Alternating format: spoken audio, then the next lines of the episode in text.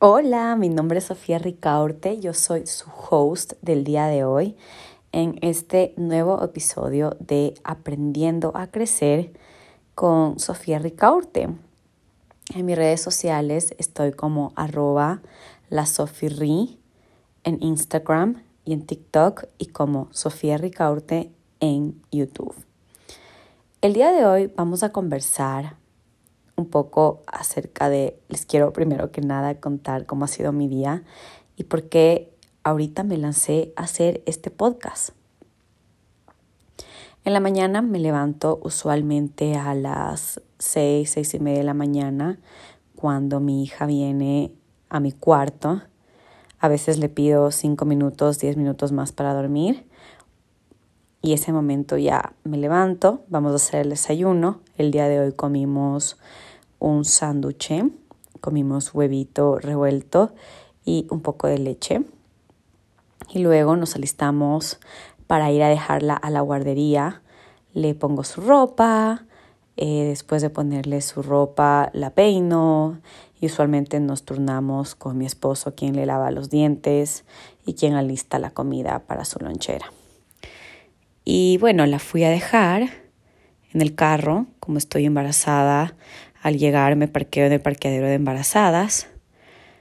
Me cuesta un poco bajarla del carro porque si el parqueadero no es suficientemente amplio, pues no me alcanza el espacio para abrir la puerta cómodamente. La bajé. Como mi barriga no se nota tanto, tanto, tanto, entonces siempre tengo un poco de temor de que algún guardia de, del lugar me vaya a decir que porque uso ese parqueadero, pero voy lista con mi respuesta. Me subo en el ascensor, presiono el botón y en el ascensor nos solemos encontrar con algunas personas. Usualmente intento saludar, decir buenos días o hola o qué tal. Algunos regresan el saludo con una sonrisa, otros hablando. Nos vemos en el espejo que está en el ascensor y subimos. Y al subir me encuentro con algún guardia, con alguien, saludo igual camino un poco más rápido para llegar más rápido al lugar. Y una vez que llegamos, pues saludamos con las profesoras, con el niño que esté ahí y me despido segura de mi hija. Y después de despedirme, pues me alisto para yo trabajar, para concentrarme y montar en ese momento de flow que necesito para terminar de hacer las cosas que tengo que hacer. Normalmente llevo una agenda o llevo em, algunas ideas en las que tengo que trabajar ese día. Intento cumplirlas a toda costa. Antes me pasaba que si no cumplía algo me sentía como frustrada y mal y hasta a veces me desvelaba por eso. Ahora intento ponerme metas que estén acorde a mi tiempo, que me den retos, pero que no me estresen. Y creo que ha sido algo que he aprendido con el tiempo, porque antes sí me ponía muchas más presiones y fue pasando el tiempo y me di cuenta que la calidad de vida era súper importante también.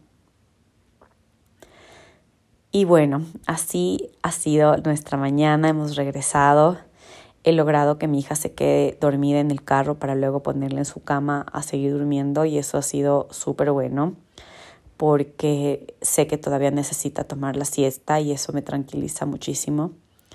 He hecho algunos videos para subir a TikTok acerca de crianza de maternidad. Y en la tarde ha venido mi prima a visitarme y hemos tenido una conversación muy importante que me dejó pensando y la razón por la que el día de hoy quería compartirles este podcast. Y ese pensamiento que tengo bien, bien adentro de mí, que quiero sacarlo y voy a intentar ponerlo en palabras, es que existe lo que se llama la manada que digamos que se trataría de una manada de ovejas, una manada de lobos, quizá una manada de perros, de caballos o de animales en general. Y la manada es algo que básicamente de lo que se trata es que uno sigue lo que la manada está haciendo. las ovejas van juntas en manada hacia un mismo lugar, porque cuando van en manada logran hacer más fuerza y logran llamar la atención a más ovejas para que se unan a esa manada y ser cada vez más grandes. Y a veces nosotros como humanos queremos también pertenecer a manadas, pertenecer a un grupo de gente que usa tal tipo de ropa, a un grupo de gente que tiene tal o cual creencia, a un grupo de gente que eh, tiene que estar haciendo algo en específico como para estar a la moda. Digamos que en la parte de la humanidad, la manada sería lo que está de moda y tienes que seguirlo para ser parte de. Y me he puesto a pensar mucho en la crianza de mi hija Isabel, que para mí es mi inspiración. Al mismo tiempo, a los que me conocen un poco más saben que yo trabajo con niños. Entonces, también es una inspiración el ver qué está pasando con estos chiquitos, con las familias que están involucradas en mi trabajo. Y cuando pienso en lo que está de moda y en la manada, pienso que los niños que están a mi cargo, que mi hija, no quiero que sea parte de esa manada. Porque estar a la moda no siempre es lo mejor para tu seguridad y tu autonomía. Muchas veces te puede quitar tu autonomía y tu forma de pensar y tus gustos particulares. Creo que una de las cosas más importantes no es estar a la moda, sino hacer lo que uno genuinamente siente que debe hacer. Y eso en la educación de nuestros hijos, eso en la manera en la que vemos el mundo, en la manera que ellos queremos que ellos vean el mundo también. Porque lo que realmente queremos es que sean seres humanos autónomos y originales. Las grandes mentes de este mundo no han hecho sus mayores creaciones por seguir a la manada, sino por seguir su propio instinto y sus propios pensamientos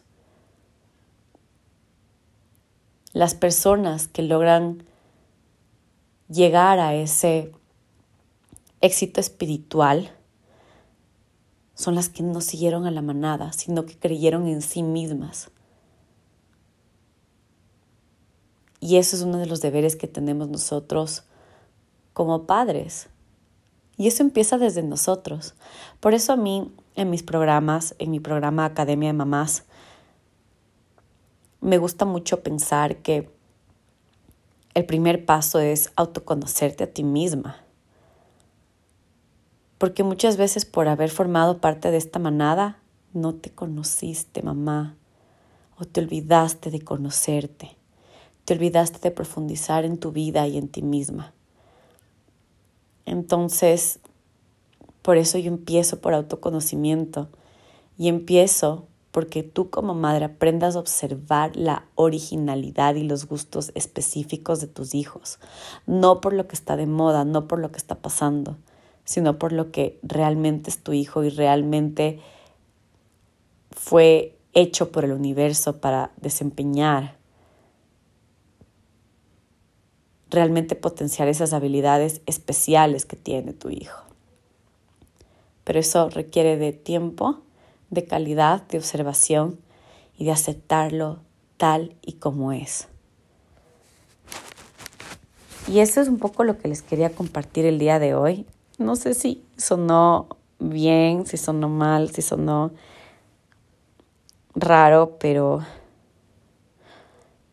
nada, me daba muchísima ilusión poder decirles la importancia de la originalidad, la importancia de conocerte a ti misma, de conocer a tus hijos, sus cualidades, sus fortalezas, sus debilidades y de tú conocerte a ti también.